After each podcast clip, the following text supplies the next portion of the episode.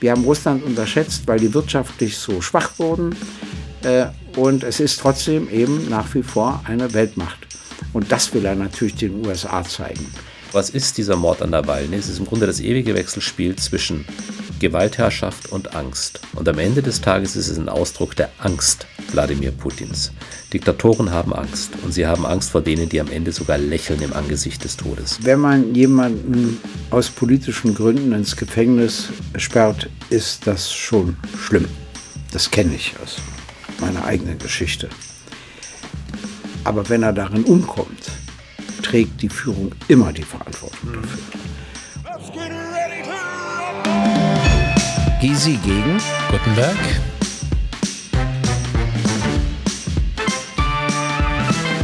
Gysi gegen Gutenberg. Der Deutschland-Podcast. Gysi gegen Gutenberg.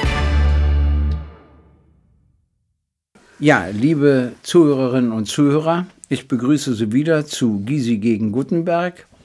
Äh, das klappt vielleicht diesmal auch, weil wir wahrscheinlich beim Krieg Russlands gegen die Ukraine doch etwas unterschiedliche Auffassungen haben. Wir werden es sehen, das soll unser Thema sein. Endlich mal ein Gegen, nicht? Bitte? Endlich mal das Gegen aus. Ja, ja, damit das Gegen mal stimmt. Und äh, aber vorher, wie immer, frage ich erstmal äh, meinen lieben Karl Theodor, was er Absurdes in der letzten Woche erlebt hat.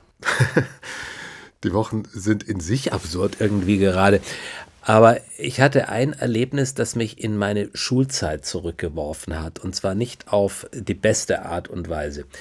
Ich musste auf eine Bühne, das kommt da bei uns gelegentlich vor, aber auf dieser Bühne musste ich einen Text vortragen, der eine Viertelstunde lang war. Und diesen Text musste ich bis auf die letzte Silbe auswendig lernen.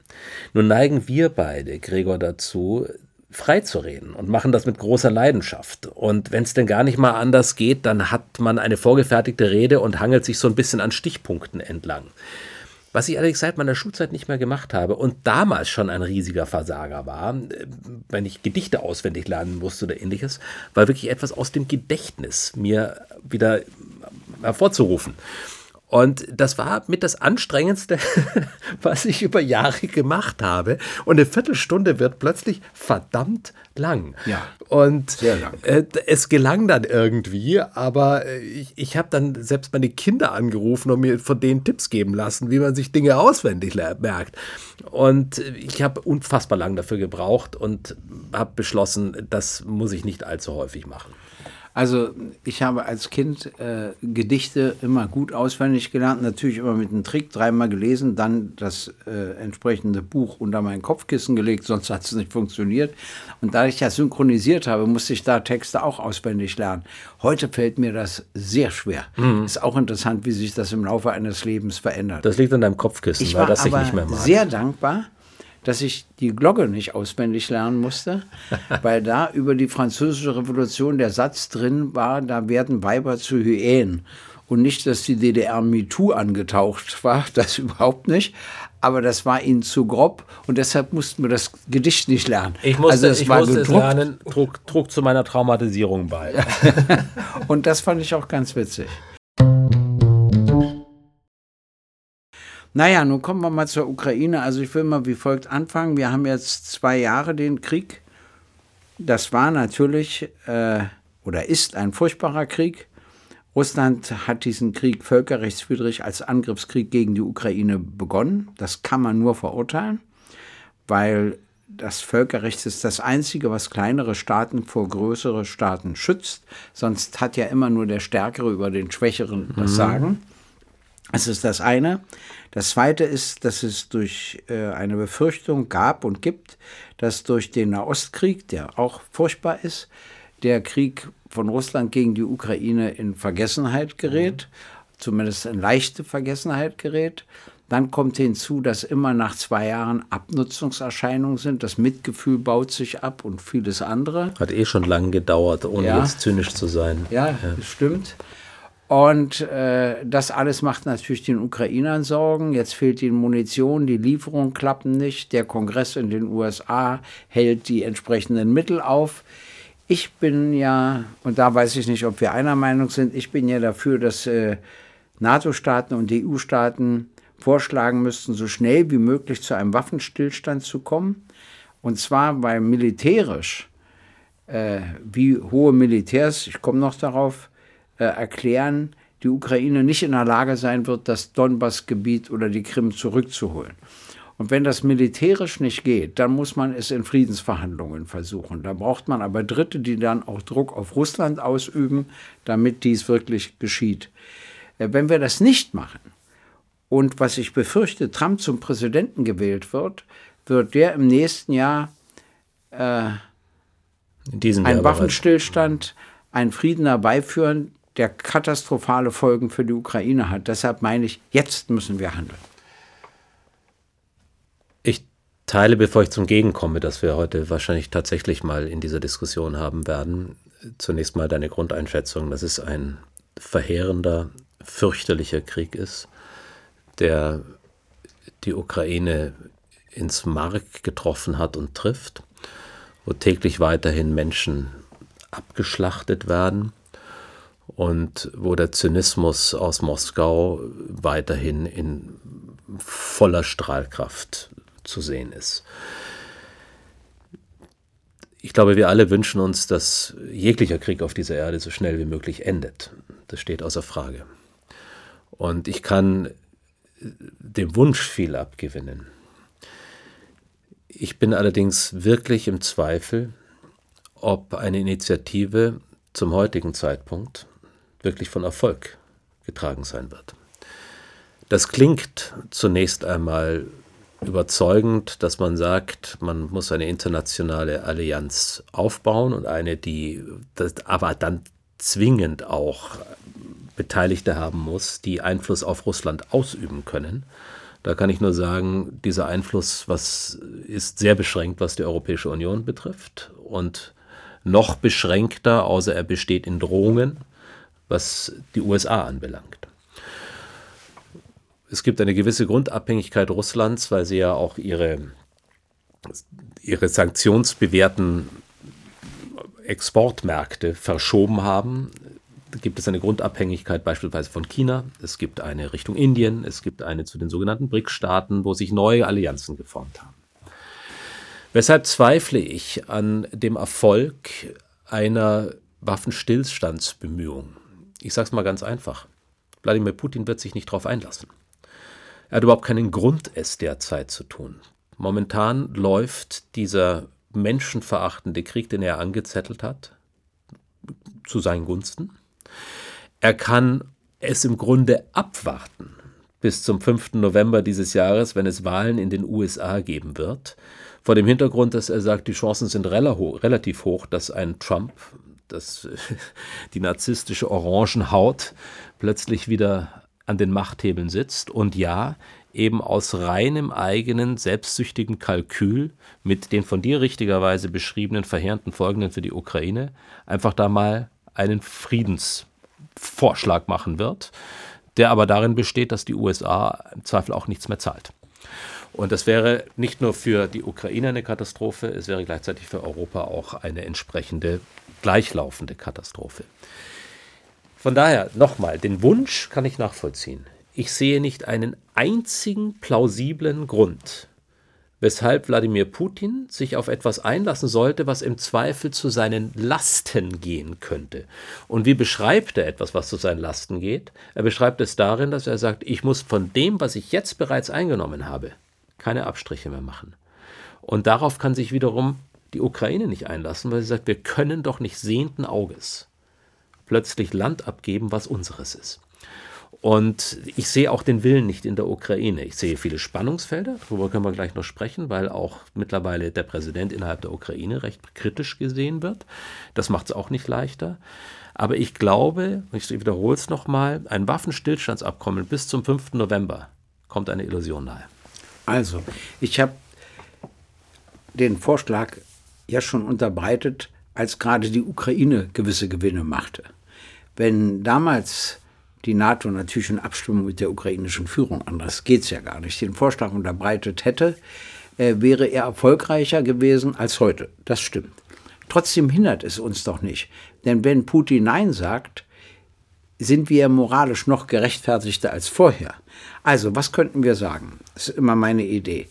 Dass wir in Abstimmung mit der ukrainischen Führung sagen, also wir bieten an, innerhalb von 48 Stunden einen Waffenstillstand. Wir werden vorübergehend, ich erkläre gleich das vorübergehend, keine Waffen mehr an die Ukraine liefern, wenn sie mit einem Waffenstillstand einverstanden sind. Und dann machen wir Friedensverhandlungen und da beteiligen wir als Vermittler China, Brasilien, Südafrika, weil die Staaten können Russland unter Druck setzen, im Unterschied zu Macron und Scholz, die da keine Chancen haben. Und die USA haben auch ganz schlechte Karten. So, und wenn dann Putin Nein sagt, sagt er ja indirekt, liefert mal weiter Waffen. Äh, dann setzt er sich noch mehr ins Unrecht. Wenn er Ja sagt, haben wir eine Chance. Jetzt gibt es immer zwei Einwände, dass Russland danach aufrüstet, um dann irgendwann einen großen Schlag gegen die Ukraine zu führen. Dann sage ich, deshalb sage ich ja vorübergehend.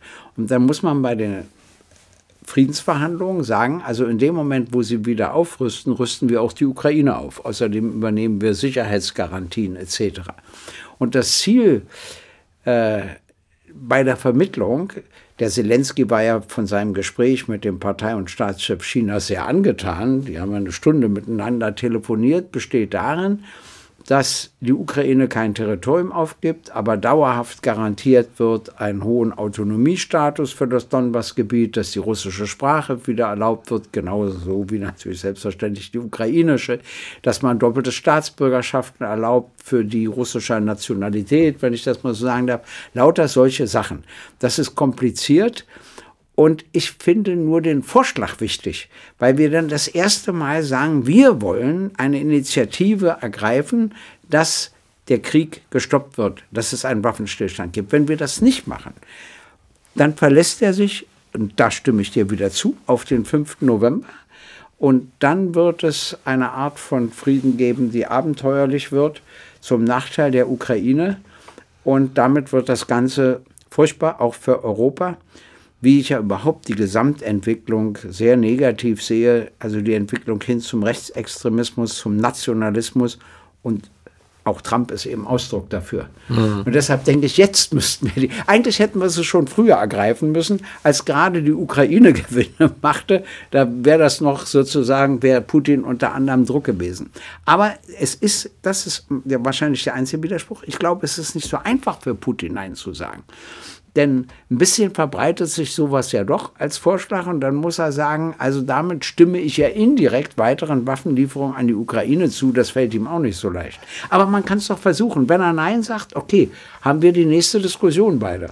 Ich Was glaube, wir mit dem Nein machen. Ich glaube, ich glaube, es ist einfach für ihn Nein zu sagen, weil er in seiner Haltung außerhalb der sogenannten westlichen Staaten und einiger Ausnahmen wachsende Zustimmung erfährt. Mhm und die Zustimmung sich auch darin nährt, dass viele mit einer gewissen Schadenfreude das Versagen des Westens ja. betrachten. Und jetzt insbesondere und auch die Schwächung und der USA, gerade der USA, ja. auch der Schwächung des Westens. Und von daher ist der Druck, der aus diesen Ländern kommen wird, wirklich sehr überschaubar. Ich glaube nicht, dass der entstehen wird. Er wird sich auch nicht auf das einlassen, was du gerade gezeichnet hast, dass er, dass man über ein Autonomiestatut spricht. Das ist gar nicht sein Ziel. Und sein Ziel ist ein vollkommen anderes. Was er machen könnte, jetzt einfach mal die Hypothese weiterspinnen. Es käme tatsächlich zu so einem Vorschlag und er ließe sich tatsächlich darauf ein. Man könnte ihm keine halbe Minute auch nur Vertrauen schenken. Er hat bisher alles oder viele grundlegende Abkommen in einer Weise in die Tonne getreten, dass es einen auch schon frieren darf und frieren muss. Dass tatsächlich die Bösen auf der anderen Seite sitzen. Das hat er in dieser, das hat er jetzt ja nicht nur, das muss man ja auch mal sagen, das hat er ja nicht nur in der Ukraine bereits zelebriert, dieses Spiel, sondern das haben wir beginnend mit Georgien über die ersten, über die, über das, was nach 2014 sich in der Ukraine abgespielt hat, mit einer Kaskade von Lügengebäuden, die aufgebaut wurden, immer wieder gezeigt.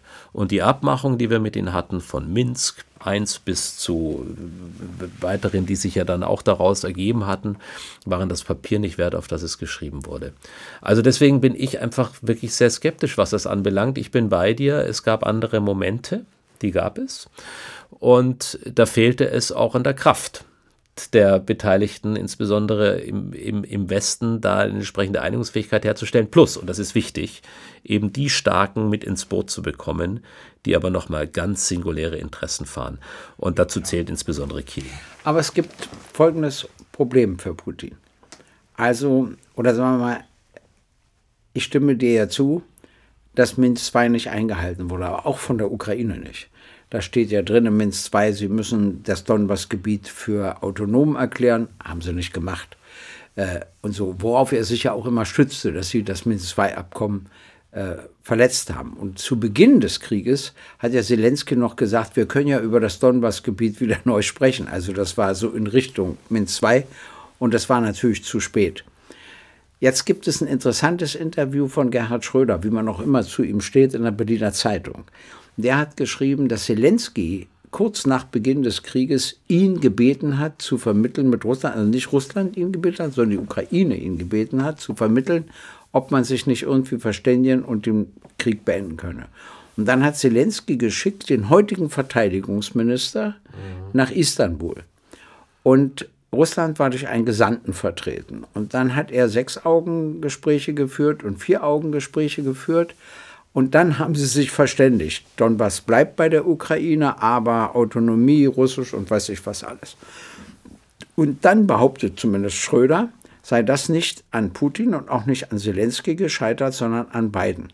Weil der Biden folgende Überlegung hatte. Der hat sich gesagt, also meint zumindest Schröder, der hat sich gesagt, ja, jetzt hat Russland den Fehler begangen, einen völkerrechtswidrigen Angriffskrieg zu eröffnen und diesen Fehler nutze ich, um Russland dauerhaft zu schwächen. Wenn er sich das wirklich gedacht haben soll, ist es schon ein bisschen inhuman, weil du ja dann weitere Tote und Verletzte in Kauf nimmst, aber vor allen Dingen ist es gar nicht aufgegangen. Denn die haben jetzt ein solches Bündnis mit China. Sie haben jetzt bei BRICS eine Erweiterung. Sie haben andere Handelspartner gefunden. Und mir hat jemand erzählt, ich war ja nicht mehr in Russland äh, seit diesem Krieg, dass der Mittelstand sich dort entwickelt, weil die im Unterschied zu uns alle Rohstoffe haben. Und wenn sie irgendwelche Produkte aus dem Westen nicht bekommen, dann stellen sie sie selber ja natürlich viel lauter, viel größer, aber sie stellen sie selber her und sind gar nicht mehr darauf angewiesen. Das heißt, dass die Berechnung, auch bei den Sanktionen, wir schwächen Russland dauerhaft, die scheint nicht aufzugehen. Also ich, Bei uns ist hm. alles viel teurer geworden. Ich habe gehört, in Russland ist es gar nicht so viel teurer geworden. Das heißt, unsere Inflation ist höher als die dortige. Weißt du, was mich stört? Ist das mangelhafte geopolitische Denken bei unserer Regierung und auch bei der US-Regierung. Ich will dir nur noch eine Sache erzählen. Die Chefin für Politik der US-Botschaft hat mich eingeladen zu einem Gespräch so etwa zwei Wochen nach Beginn des Krieges. Und da habe ich sie gefragt, ob sie nicht befürchtet, dass sich BRICS ganz anders entwickeln kann, also das Bündnis aus Brasilien, Russland, Indien, China und Südafrika. Und da hat sie gesagt, darüber haben wir in Washington gesprochen und wir sind uns einig, da, dass da nichts passiert, weil die Widersprüche zwischen China und Indien zu groß sind. Da habe ich ihr gesagt, die Widersprüche zwischen Nazi-Deutschland und dem damaligen Japan waren auch sehr groß. Trotzdem haben sie ein Bündnis geschlossen, weil Machtfragen immer Vorrang haben. Ich bin mir nicht sicher. Und jetzt haben wir 40 Staaten, die in BRICS aufgenommen werden wollen. Das heißt, es war wieder mal eine Fehleinschätzung. Und ich finde, das geopolitische Denken ist die erste Pflicht von Regierungen. Es ist die erste Pflicht mittlerweile nicht nur von Regierungen, sondern von äh, nahezu jedem Bereich, der in einer Gesellschaft heute Verantwortung trägt, weil es ja. überall hineinragt zu Gerhard Schröder. Lieber Gregor, in dem Moment, wo Gerhard Schröder über Russland, sein Verhältnis zu Russland und sein Verhältnis zu Moskau den Mund aufmacht, hält sich einfach mein Glaube in sehr, sehr, sehr messbaren Grenzen. Ja, das verstehe und ich, aber der ist, jetzige ja, Verteidigungsminister hat nicht widersprochen. Ja, das mag schon sein, nur ich glaube, dass wir da noch, dass wir da noch sehr viele Fassungen dieser Gespräche bekommen werden. Mhm.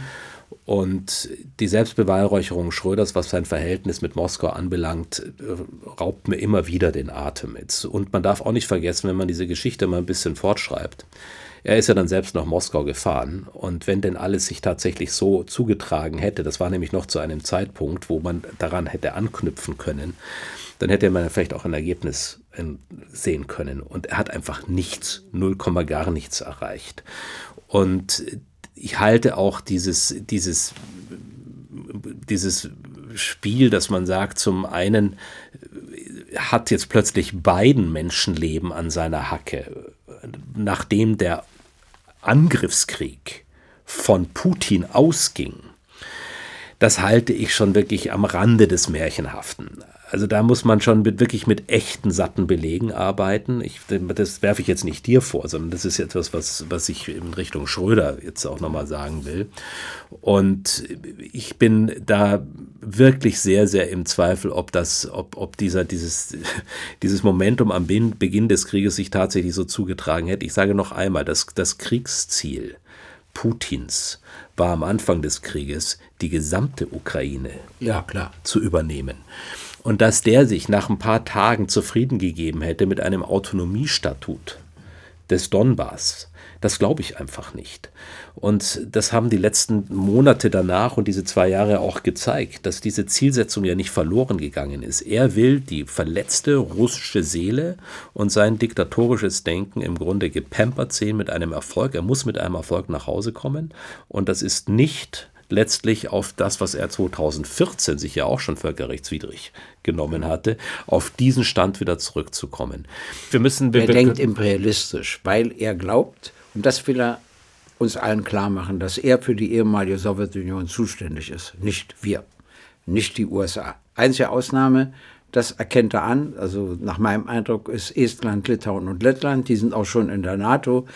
Ne, da war das ja immer schwierig mit der Zugehörigkeit zur Sowjetunion. Aber bei der Ukraine, bei Georgien, äh, bei Belarus und so weiter, Moldawien, da sieht er das überhaupt nicht ein, da meint er, er sei zuständig. Und das werden im Zweifel Trotz, die nächsten Schritte sein. Ja, pass auf, trotzdem gab es einen Fehler. Und zwar auch von Scholz. Ich werde ja sagen, welchen. Der, das steht nun inzwischen fest. Der Putin rief im Dezember 21 Biden an und sagte, er will mit ihm über die Ukraine reden. Und daraufhin hat Biden gesagt, über die Ukraine rede ich mit Ihnen kein Wort. Das haben Macron und Scholz erfahren und nichts unternommen. Da muss ich der Merkel lassen. Wenn die das erfahren hätte, wäre sie sofort nach Moskau gefahren und hätte versucht, noch zu deeskalieren.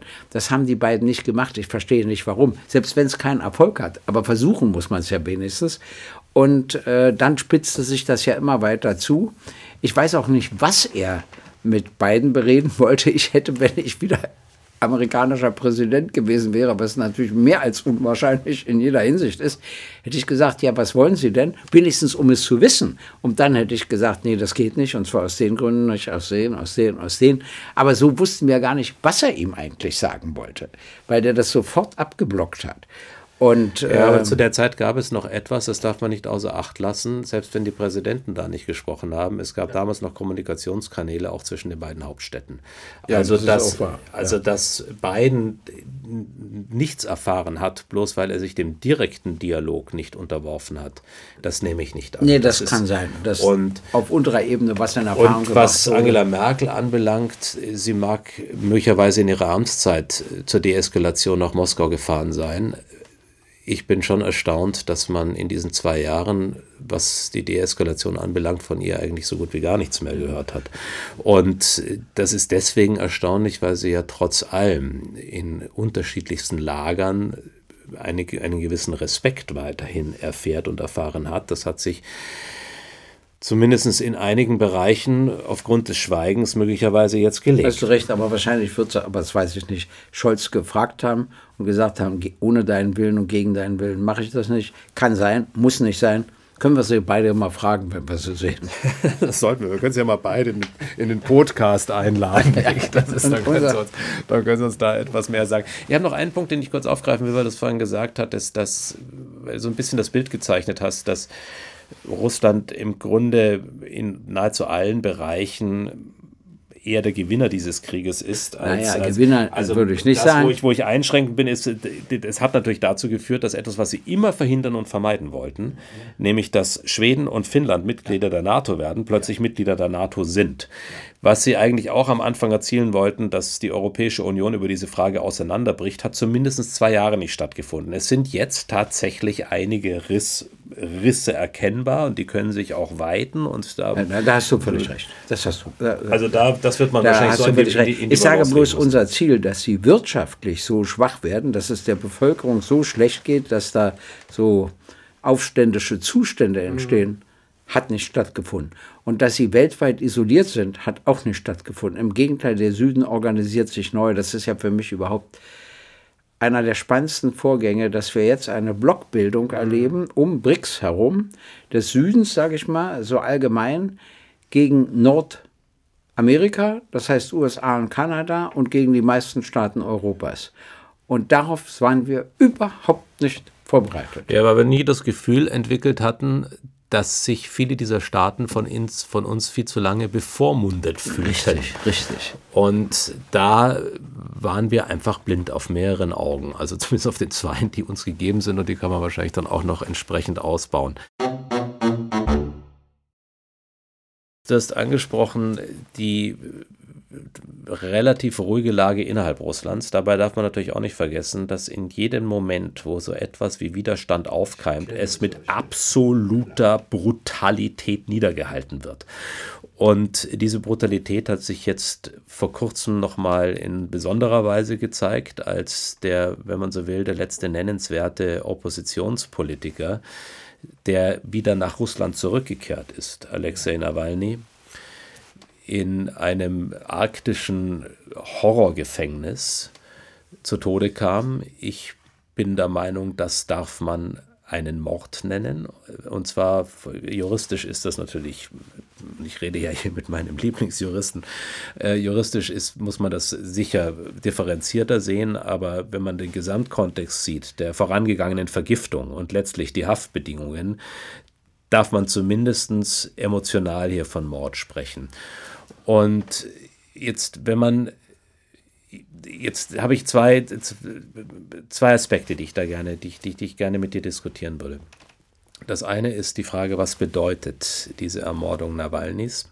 Ich habe meine Zweifel, dass daraus eine unmittelbar starke Oppositionsbewegung erwachsen wird, weil sehr, sehr schnell wieder dafür gesorgt wurde, dass es gar nicht zum Aufkeimen kommt.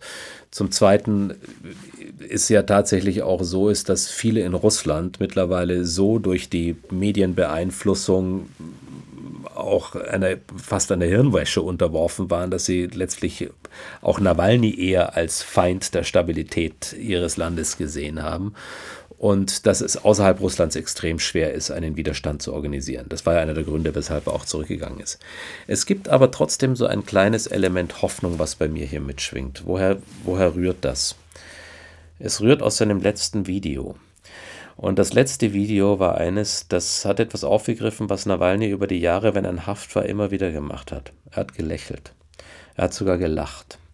Und er hat in einer Weise gelächelt hinter diesen Gitterstäben, dass diese Gitterstäbe im Grunde fast zu Strohhalmen geschmolzen sind, an denen sich die Diktatoren dieser Erde noch irgendwie verzweifelt festklammern könnten. Die Kraft dieses Lächelns gibt mir doch eine gewisse Hoffnung, dass jetzt nicht unmittelbar daraus das entsteht, was wir uns wünschen würden, aber es ist wahrscheinlich die wirkungsvollste Form des Widerstandes, gegenüber, was ist dieser Mord an Nawalny? Es ist im Grunde das ewige Wechselspiel zwischen Gewaltherrschaft und Angst. Und am Ende des Tages ist es ein Ausdruck der Angst Wladimir Putins. Diktatoren haben Angst und sie haben Angst vor denen, die am Ende sogar lächeln im Angesicht des Todes. Also äh, folgendes. Wenn man jemanden aus politischen Gründen ins Gefängnis sperrt, ist das schon schlimm. Das kenne ich aus meine eigene Geschichte. Aber wenn er darin umkommt, trägt die Führung immer die Verantwortung mhm. dafür. Und wenn ich danach die Wärter dieses Gefängnisses auch noch auszeichne, ja. dann ist das ein, ein unbeschreiblicher Hohn. Ja. Das ist etwas, was eigentlich überhaupt nicht geht. Äh, Diktatoren haben immer Angst, es ist falsch zu glauben, dass sie permanent Menschenrechte verletzen wollen. Das stimmt gar nicht. Sie wollen ja, dass die Bevölkerung zufrieden ist mit ihnen. Sie verletzen sie dann, wenn sie glauben, dass anders ihre Macht gefährdet mhm. ist. Äh, Hitler ist eine Ausnahme, weil der hätte auch Juden, die ihn gewollt hätten, nicht akzeptiert. Das ist also, aber das ist, ein, das ist wirklich ein Sonderfall. Aber ansonsten sind Diktatoren immer so, dass sie sich natürlich auch einreden, wo ihre Macht gefährdet ist. Und dann neigen sie immer zu Maßnahmen, um das zu unterdrücken. Ansonsten wollen sie natürlich eigentlich auch gerne beliebt sein äh, in der Bevölkerung. Das Problem ist, in Russland reagiert man in erster Linie, zumindest zum Beispiel gegen den Zaren, bei Hungersnöten etc. Und wenn die Bauern nicht mehr leben können, die ja eine große Gruppe sind, inzwischen natürlich auch, wenn Arbeiterinnen und Arbeiter nicht mehr leben können. Und da sorgt er dafür, dass das nicht passiert. Das Zweite ist, es gab dann wirklich in der Zeit von Gorbatschow erstmalig in dieser Form in Russland wirklich eine politische Auflehnung, wo es gar nicht um den Lebensstandard mhm. ging, sondern wirklich um Freiheitsrechte, um Demokratierechte etc. Das lag aber daran, dass Gorbatschow ihnen das angeboten hat und dann wurde es natürlich nicht in der Konsequenz verwirklicht, womit sie gerechnet haben, sodass sie dann dafür auf die Straße gingen. Da hat sich dann wirklich tatsächlich so eine gewisse Oppositionsbewegung entwickelt. Und Putin hat natürlich in gewisser Hinsicht das alte Zarenreich wieder eingeführt. Er ist der Zar, er ist der Bestimmer und da die alten Generationen das kannten, finden also ist mein Eindruck, dass sie gar keine Zweifel daran so schnell entwickeln. Es sei denn, der Zar sorgt dafür, dass sie hungern oder dass sie, weiß ich was, nicht essen können. So, dann kommt hinzu, was wir ja nicht vergessen dürfen, die völlige Einseitigkeit der Medien. Also die gucken ja nicht ARD und ZDF, sondern äh, sie haben ja gar keine Möglichkeit dazu und dann werden sie natürlich auch ausgesprochen einseitig informiert. Und seine Sorge, wie bei allen solchen Leuten, besteht darin, dass ein Nawalny eine Wirkung erzielt, die er nicht beherrscht. Und äh, deshalb stellt er sich so gegen ihn. Und jetzt eben auch gegen Trauerfeiern. Die könnte man doch einfach laufen lassen. Das sind ja, weiß ich nicht, was sind ja nicht 100.000. Oder also, seine Mutter mal zu ihm lassen, nicht? Ich meine, das, das, oder das, das zu der Leiche lassen, etc. Ja. Und äh, ich verstehe auch nicht, dass noch kein pathologisches Gutachten vorgelegt worden ist. Dann weiß man wieder nicht, ob man den Ärzten trauen darf oder nicht. Äh, da bin ich schon deshalb misstrauisch, weil ja die Ärzte festgestellt haben, dass Honecker keinen Krebs hat. Natürlich wussten die, dass er Krebs hat, weil Jelzin das wollte, um ihn nur an Deutschland ausliefern zu lassen. Und unsere Ärzte haben gleich gesagt, er hat Krebs. Aber das lag ja nicht daran, dass sie doof sind und das nicht erkannt haben, sondern dass Politik, Politik immer einen Vorrang hat. Egal ob so lang oder so lang. Das nervt mich übrigens. Ich möchte mich zum Beispiel auf Ärzte und ihre Einschätzung verlassen können, unabhängig davon, ob mir das politisch passt oder nicht passt. Und genau das ist das Problem. Also, ich glaube, die Mehrheit des russischen Volkes stimmt überein. Er wird jetzt natürlich Wahlen durchführen. Äh, bestimmte Leute lässt er nicht zu, andere als Gegner braucht er nicht zu fürchten. Trotzdem wird er wieder sagen, seht ihr, ich mache Wahlen. Und wahrscheinlich wird er auch durch eine Mehrheit gewählt.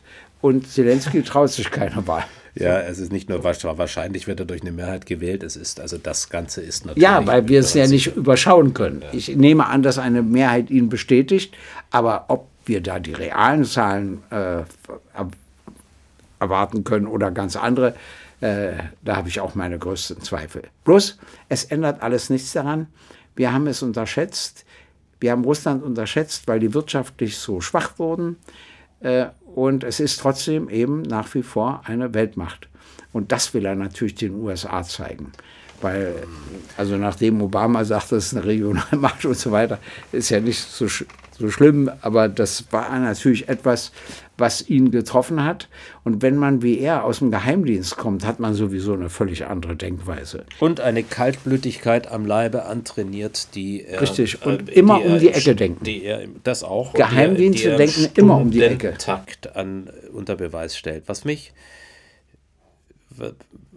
was mich noch bewegt ist, gibt es möglicherweise mal einen, einen Kippmoment dahingehend, dass Putin vielleicht doch etwas aus der Bevölkerung fürchten müsste. Das ist jetzt nicht, das ist weniger, glaube ich, eben ein Nawalny oder ein Karamursi, den er eingesperrt hat, das ist die Kasparovs äh, und, und Chodorkowskis äh, dieser Erde, die ja auch jetzt außerhalb des Landes sind. Ein Karamursi, der zurückkam, ist natürlich auch sofort eingebuchtet worden sondern es ist wahrscheinlich eher eine Konsequenz der Kriegsführung. Und zwar dahingehend, dass er wirklich mehr und mehr Menschen in den Tod schickt. Noch kann er darauf zurückgreifen. Und das ist eben ja auch so ein Kalkül, dass er sagen, dass, dass, dass, dass, er die sagen, Mütter. dass er sagen kann, das sind die Mütter. Und noch kann er darauf zurückgreifen, dass er sagt, ich hole mir die jungen Leute nicht aus Moskau und St. Petersburg, wo ich letztlich die Straße zu befürchten hätte, sondern er geht in die Provinzen, ins absolute Niemandsland und füttert, ich sage das jetzt in aller Härte, diese jungen Menschen den Kanonen. Und auch das wieder ein Beispiel seiner Menschenverachtung, die er hat und wo es nur um, um letztlich da auch nur um den, den, den Erhalt, Machterhalt geht. Jetzt hat er natürlich unendlich mehr Optionen als die Ukraine, um letztlich Menschen und Material an die Front, an die Front zu schicken.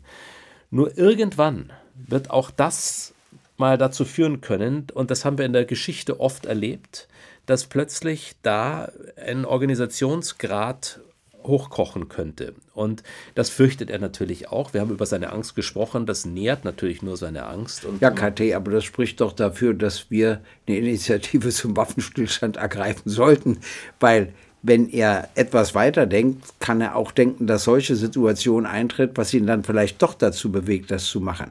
aber das ist nur das, nicht eine. Jetzt, jetzt sind wir Ich wieder will- bei der Ausgangsfrage. Aber Ja, das wird ja. er nicht jetzt machen. Noch hat er das. Noch Ich hat weiß, er ich weiß ja. genügend. Trotzdem, er wird ja auch ein bisschen weiterdenken und ein paar Berater haben, die sagen, da könnte die Stimmung kippen, wenn und so weiter. Aber es kommt noch was anderes hinzu. Ich meine, das muss ich natürlich auch sagen. Wir haben ja einen anderen Putin in einer anderen Zeit erlebt, als er bei G8 noch dabei war. Und da hat ja sogar Friedrich Merz zu Recht gesagt, als er seine Rede im Bundestag gehalten hat, da hat er ja wirklich auf alles hingewiesen, also auch auf die Defizite und so. Und da ist der Westen nicht drauf eingegangen. Jetzt haben wir einen völlig anderen Putin, der hat mit dem von damals nichts mehr zu tun. Jetzt, damals hätte man, glaube ich, hoffe ich zumindest, noch erreichen können, dass wir Lösungen im Verhältnis finden, was der Westen meinte, nicht nötig zu haben. Weißt du, woran das lag? Ja.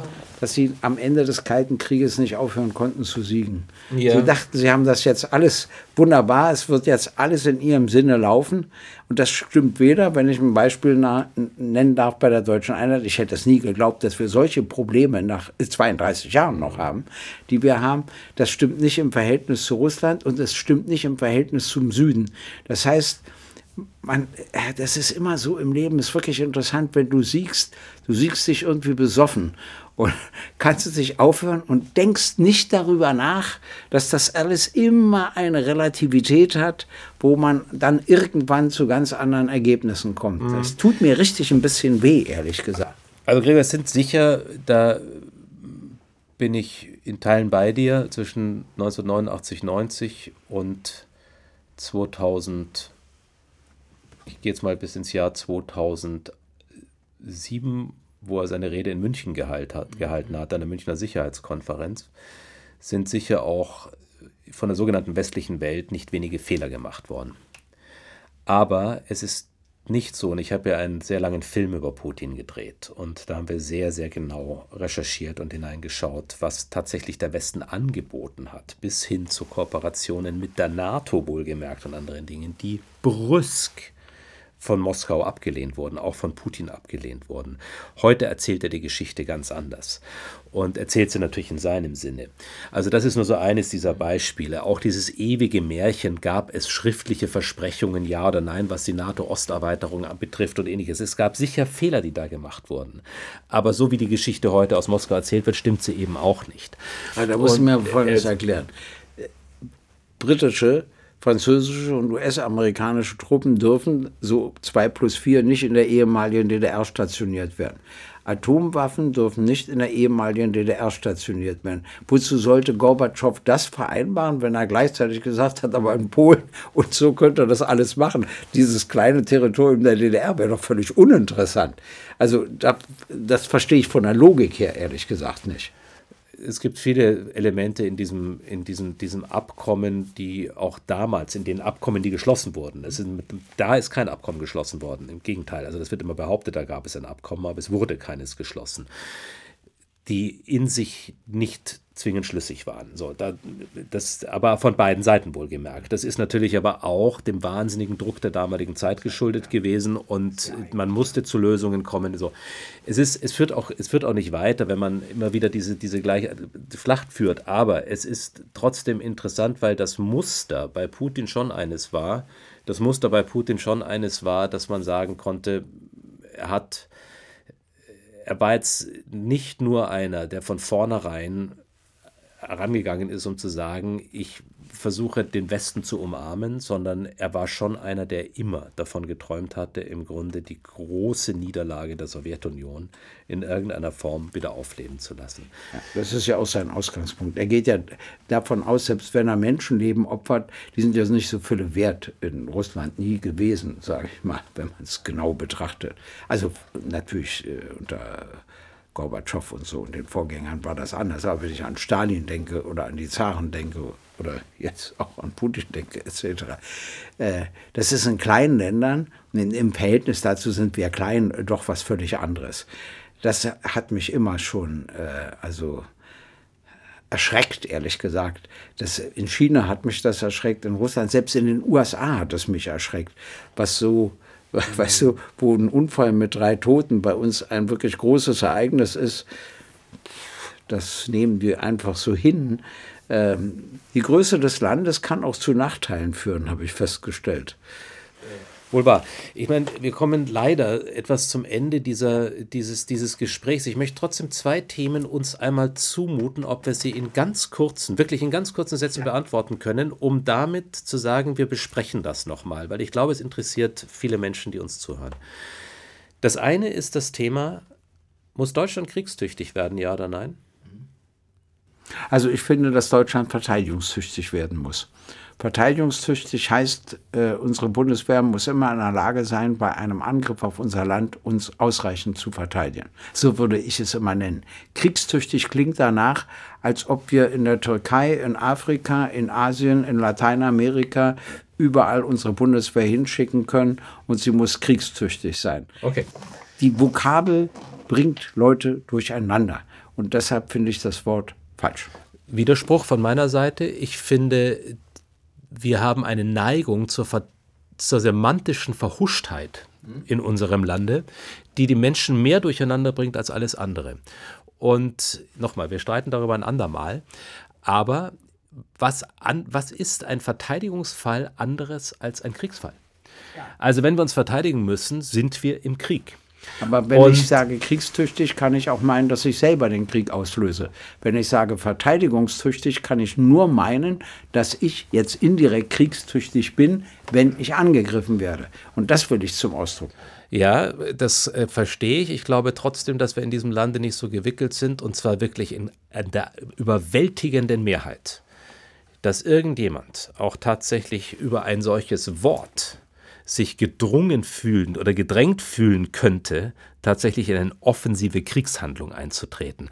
Ich halte es tatsächlich für, da sind wir auseinander, für einen Begriff, der eher den Aspekt eines Weckrufs in sich trägt, den wir dringend brauchen, um die Bundeswehr entsprechend aufzustellen. Aber wie gesagt, streiten wir ein andermal darüber. Zweiter kurzer Gesichtspunkt. Zweiter kurzer Gesichtspunkt. Wir es ist sehr gut möglich, dass Europa als Teil der NATO ab diesem Herbst, wenn Trump wieder dran kommen sollte, plötzlich nicht mehr den nuklearen Schutzschirm genießt der Vereinigten Staaten. Ist das gut oder schlecht? Also ich glaube, dass er letztlich nicht die Möglichkeit hat, sich wirklich aus dieser Schutzfunktion zu entziehen. Er wird es versuchen, aber da gibt es auch genügend Kräfte in den USA, vor allen Dingen gerade im Militär, die das nicht zulassen werden. Wir haben wahrscheinlich einen unterschiedlichen Standpunkt zu den US-Atomwaffen in Deutschland. Und das will ich auch kurz erklären. Wenn es wirklich zu einem dritten Weltkrieg käme, muss Russland ja als erstes die Atomwaffen bei uns versuchen zu vernichten, damit sie nicht gegen Russland eingesetzt werden können. Und dann bleibt von uns nichts übrig. Die Vorstellung, dass das unsere Sicherheit erhöht, die du wahrscheinlich auch hast, die übrigens auch Gabriel von der SPD hat und andere, das habe ich nie verstanden, weil ich immer denke, dass wir dann viel eher zu einem Angriffsziel werden, wenn bei uns solche Atomwaffen stationiert sind und es wirklich zum Dritten Weltkrieg kommen sollte. Wenn es keinen Dritten Weltkrieg gibt, äh, dann ist das nicht relevant. Aber wenn es zu einem kommt, dann wird das ein relevanter Faktor. Wir sind, das muss man technisch betrachten, wir sind nicht erstes Ziel, Gregor, hier, sondern wir haben ja in, der, in einem schrecklichen Fall eines Nuklearkrieges haben wir Langstreckenwaffen, Mittelstreckenwaffen und ähnliches. In dem Fall würden Langstreckenwaffen sogar teilweise schneller ankommen, bevor überhaupt ein Flieger in der Luft ist, der an der nuklearen Teilhübe aus Büchel in Deutschland die Waffen dorthin transportiert, wo sie dann auch fallen gelassen werden. Also, das ist, wir sind nicht zwingend erstes Ziel. Ich bin ich finde Nuklearwaffen was Grauenvolles, aber unter dieser gegebenen Welt, glaube ja, ich, wird die nukleare Teilhabe existieren müssen. Machst du wirklich, meinst du wirklich, Russland hat Angst vor uns, weil bei uns amerikanische Atomwaffen? Es geht nicht um Angst vor uns. Jetzt hast du ja sozusagen fast dir selber widersprochen. Ich glaube, sie haben nicht Angst vor uns in dem Fall. Es geht darum, haben sie Angst davor, einen Nuklearschlag zu machen, weil der Westen nicht nur reaktionsfähig wäre, sondern tatsächlich entsprechend zurückschlagen könnte. Und das ist etwas, was ich glaube, wir diskutieren müssen. Wie gesagt, diese zwei Themen nehmen wir uns mal, die zwei also, Themen nehmen wir uns noch mal ja, vor. Aber ja. das hoffe ich auch. Ich gehe auch davon aus, dass es nicht zu einem Nuklearkrieg kommt, weil äh, ich habe gelesen mal den Bericht des israelischen Geheimdienstes. Sie haben sich genau ausgerechnet, was passiert wenn es wirklich zu einem atomaren Weltkrieg kommt, bleibt von den USA nichts übrig. Von Russland bleibt komischerweise ein Stück Tiger übrig, also behaupten sie, kein Mensch, aber so ein paar Bäume und ein paar Tiere, äh, die sich dann wieder neu entwickeln können. Aber das Szenario ist so schrecklich, dass ich darüber gar nicht nachdenken will. Und ich hoffe, dass da immer Leute, selbst wenn wir schon Verrückte haben in der Politik, dass sie den letzten Schritt doch nicht gehen und vermeiden werden. Nuklearer Winter etc. Ein nicht wirklich fröhliches Thema heute, Nein. aber ein, eines, das dringend immer wieder diskutiert werden muss. Ich bin froh, dass wir es in einer Form diskutieren, dass wir uns dabei nicht an den Kragen gehen, was wir ohnehin nicht tun, sondern weil wir wirklich viel Respekt vor der jeweils anderen Meinung haben. Heute sind wir bei einigen Punkten tatsächlich mal auseinandergelegen. Ja. Das ist auch gut so und so soll es auch sein. Und liebe Zuhörerinnen und Zuhörer, wenn Sie uns schreiben wollen, wenn Sie uns Ihre Kommentare mitteilen wollen, wenn Sie das Gefühl haben, Sie sehen etwas noch kritischer, als wir das tun, dann können Sie uns schreiben. Und Sie können das, indem Sie uns eine E-Mail schreiben. Und der liebe Gregor hat heute seine Zettel weit weg von sich und hat sich aber ganz bestimmt gemerkt, wie unsere E-Mail-Adresse lautet. Sie beginnt doch mit www, oder? Äh, ja, natürlich beginnt die mit www. Und dann kommt, glaube ich, Open Minds. Das ist ja auch wichtig. Und nach Open Minds kommt com. Das stimmt doch. Und das heißt also. So lange warst du nicht mehr so daneben gelegen. At openminds.media. So heißt das. Ne? ggg at openminds.media. Und, Und noch was, Sie können natürlich auch schreiben, ob Ihnen die Argumente von äh, dem Freiherrn zu Gutenberg besser gefallen haben. Das lese ich nicht so gerne.